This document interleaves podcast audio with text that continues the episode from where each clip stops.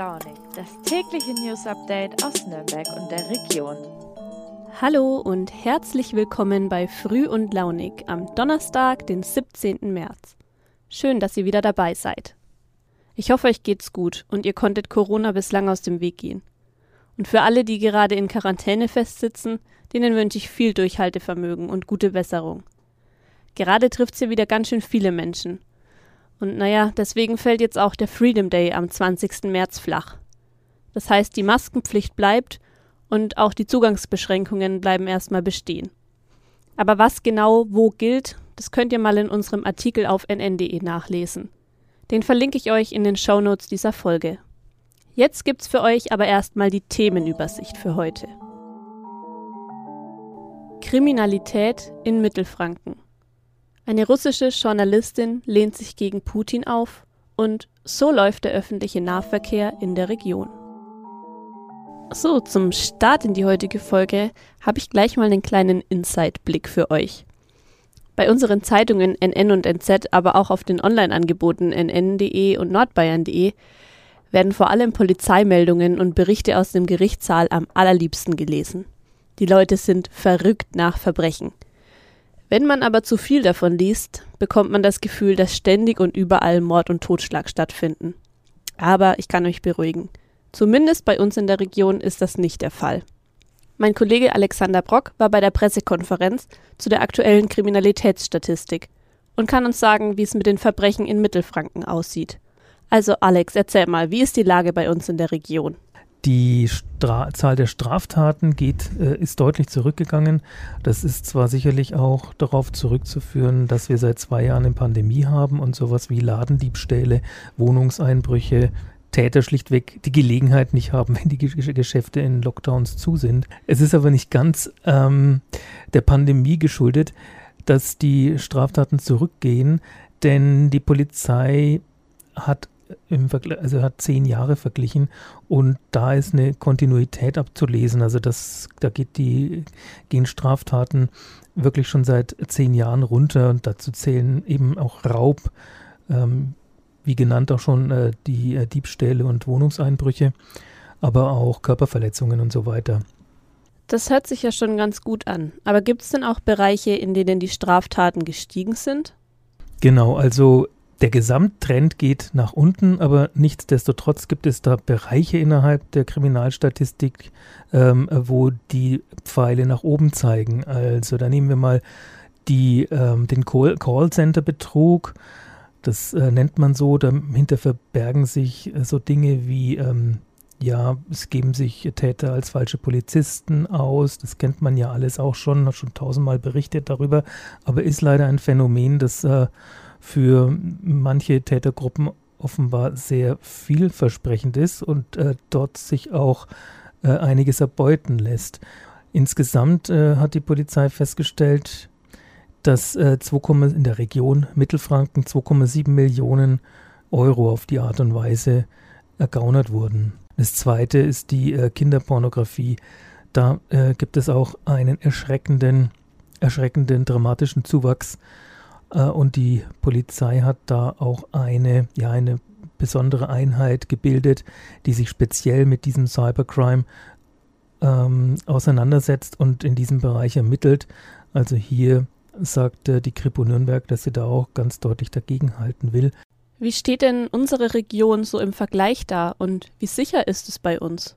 Ja, also wir haben ja schon seit einigen Jahren eine Stadt hier in Mittelfranken, die ja permanent als äh, sicherste Großstadt Bayerns bezeichnet wird. Und auch die, in diesem Jahr ist Fürth wieder auf dem Siegertreppchen ganz oben, ähm, gefolgt von Erlangen an zweiter Stelle. Die beiden mittelfränkischen Städte, Großstädte sind ähm, die sichersten innerhalb von Bayern.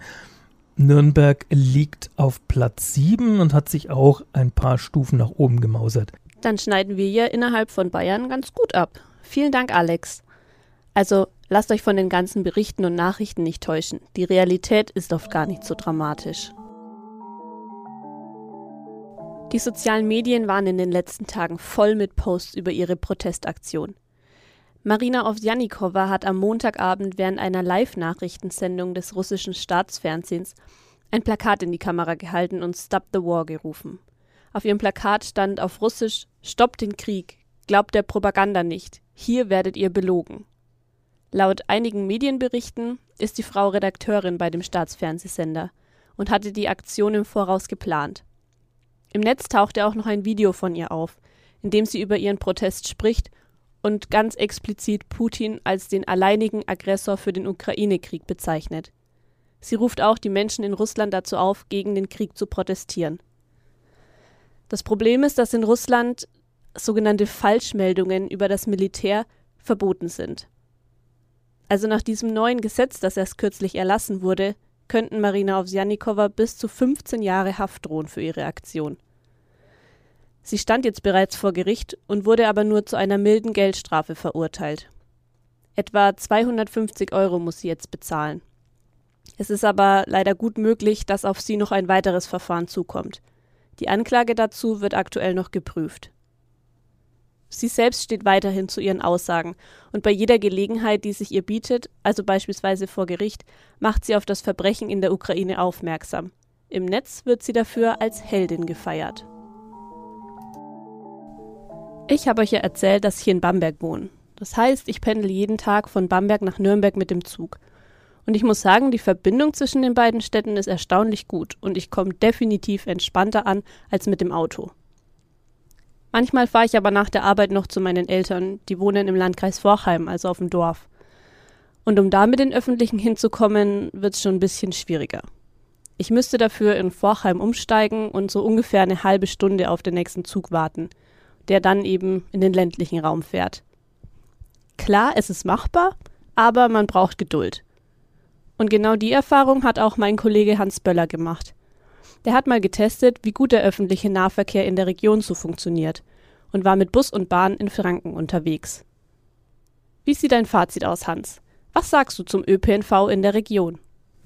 Also es ist ein, ein ambivalentes Fazit, weil ich wirklich überrascht war, äh, dass man nahezu zu jeder Tages- und Nachtzeit äh, tatsächlich fast überall hinkommt.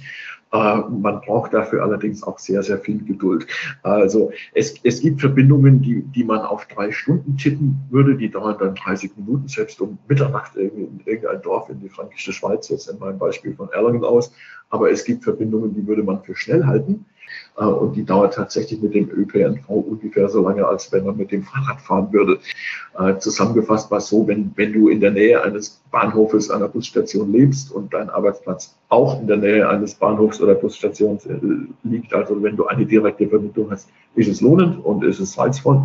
In allen anderen Fällen wird es schon sehr, sehr schwierig. Du bist ja bei deinem Test auch mit Pendlern ins Gespräch gekommen.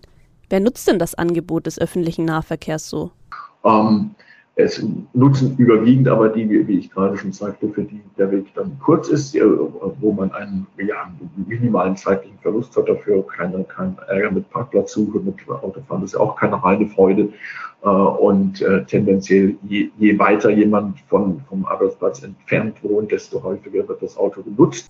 Also es sieht so aus, als ob die öffentlichen Verkehrsmittel schon einen ganz guten Job machen. Aber man braucht teilweise viel Zeit. Wie könnte man denn das verbessern? Oder gibt es vielleicht andere Städte und Gegenden, in denen es besser funktioniert? Äh, was ich interessant finde, dass in den, in den Großstädten sind die, sind die äh, privaten Kfz ja stark im Rückzug. Berlin hat die größte Stadt, hat die geringste Autodichte.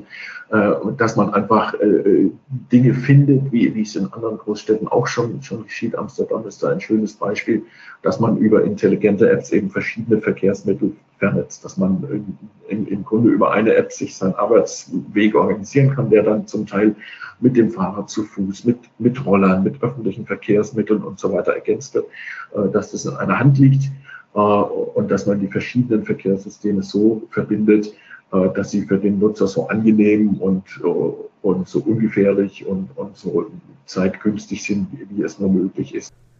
Danke dir, Hans. Also ich werde auf jeden Fall weiterhin mit den Öffentlichen unterwegs sein. Vor allem nach der Arbeit, finde ich, kann man da einfach viel besser abschalten als im Auto. Klar, das sagt sich leicht, wenn man nicht auf dem Land lebt. Und da finde ich, sollten die Verbindungen schon noch ein bisschen ausgebaut werden. Das waren die Nachrichten aus der Region für heute. Eine Info habe ich aber noch für euch, und zwar meine Good News. Dieses Jahr finden die Volksfeste in Bayern wieder statt. Das hat jetzt der Leiter der Bayerischen Staatskanzlei Florian Herrmann in einer Pressekonferenz mitgeteilt. Und ihr wisst, was das bedeutet. Endlich wieder Volksfest in Nürnberg, Bergkirchweih in Erlangen und Annafest in Vorheim. Ich wette, ihr könnt es kaum erwarten. So, aber jetzt genug von mir. Startet gut in diesen Donnerstag und hört morgen wieder bei Früh und Launig rein. Macht's gut!